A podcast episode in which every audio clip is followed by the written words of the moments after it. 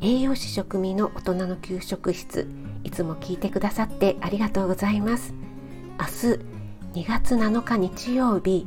午前8時から初料理ライブやりたいと思います。料理好きな方もそうでない方も参加していただけると嬉しいです。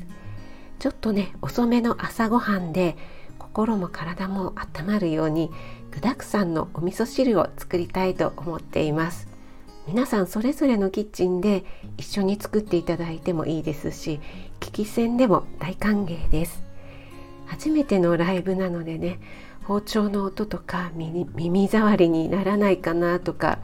料理しながら訪問者さんに気づけるかなとか